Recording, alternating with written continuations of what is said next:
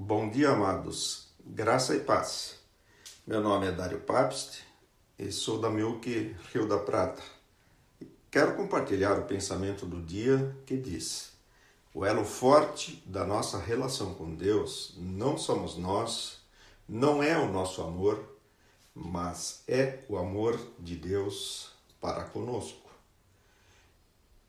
Esse pensamento está baseado em Romanos 8, 38 39, onde o apóstolo Paulo afirma de forma enfática: Pois estou convencido de que nem morte nem vida, nem anjos nem demônios, nem o presente nem o futuro, nem quaisquer poderes, nem altura nem profundidade, nem qualquer outra criação será capaz de nos separar do amor de Deus que está em Cristo Jesus, nosso Senhor.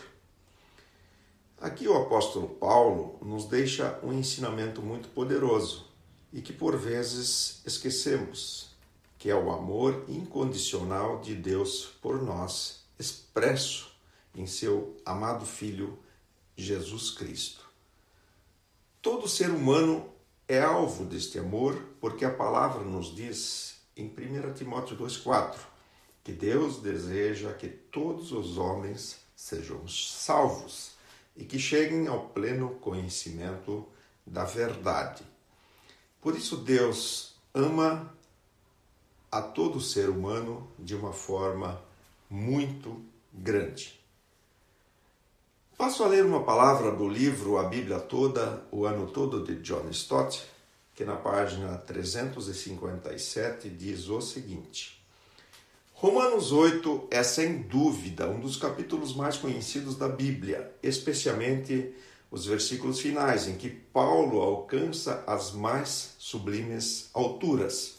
Depois de descrever os principais privilégios dos cristãos justificados, paz com Deus, união com Cristo, liberdade da lei e vida no Espírito, a mente de Paulo, guiada pelo Espírito Santo, passa a desvendar todo o plano e propósito de Deus da eternidade passada à eternidade ainda por vir. Ele começa citando cinco convicções inabaláveis. Deus age em todas as coisas, ele age para o bem do seu povo, ele age assim para aqueles que eu amo e que foram chamados de acordo com seu propósito. A seguir vem cinco afirmações inegáveis que descrevem em detalhes aquilo que Paulo diz, dizer com propósito de Deus. Elas se referem ao povo de Deus a quem Deus conheceu de antemão, isto é, que ele decidiu amar e predestinou para serem conforme a imagem de seu filho, a quem também chamou para si através do evangelho, justificou e por fim glorificou.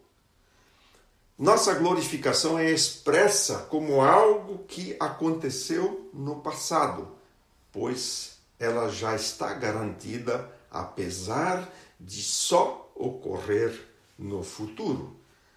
Assim, Paulo se desloca do passado para o futuro até chegar a cinco perguntas irrespondíveis.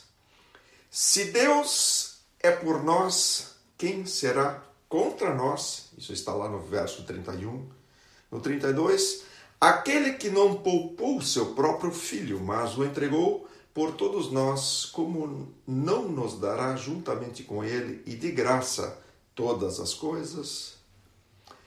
No verso 33, quem fará alguma acusação contra os escolhidos de Deus? É Deus quem os justifica, conclui Paulo. No verso 34, quem os condenará foi Cristo Jesus que morreu e mais, que ressuscitou e está à direita de Deus e também intercede por nós. E no verso 35, quem nos separará do amor de Cristo? Assim, Paulo nos apresentou cinco convicções sobre a providência de Deus, cinco afirmações sobre seu propósito e cinco perguntas sobre seu amor. Todas juntas nos dão cinco certezas a seu respeito. Necessitamos urgentemente destas certezas, pois no mundo de hoje não encontramos firmeza em lugar nenhum. Assim conclui John Stott. De fato, queridos, somente no amor de Deus encontramos forças para viver. Como lemos no início, o elo da nossa relação com Deus não somos nós, não está em nós, mas está no amor de Deus para conosco. Deus nos ama e esse amor é tão tremendo que nós nem conseguimos captar a grandeza desse amor. Sim, o amor de Deus pelo ser humano é imenso, é imensurável. Nós não conseguimos medir o tamanho desse amor. E aí, e aí a pergunta é: por que Deus nos ama tanto? Tem algum propósito nisto? Penso assim que o propósito do amor de Deus é que estejamos junto dele, já que nessa vida é sobretudo por toda a eternidade. A Bíblia nos fala que aqueles que não estiverem junto com Deus na eternidade estarão longe, estarão separados. E este estar longe, esse estar separado, remete a um lugar de tormento e de sofrimento sem fim por toda a eternidade. Você quer estar no lugar de tormento sem fim? Eu não quero. E sei que você também não quer.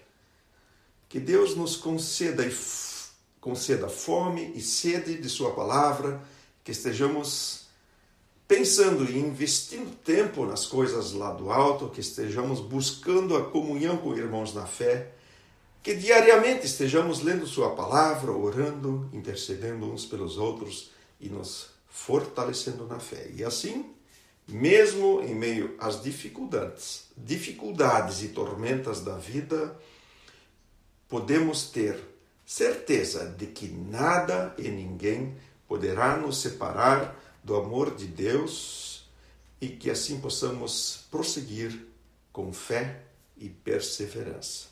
Que Deus nos ajude e abençoe a todos. Fiquem na paz de Cristo.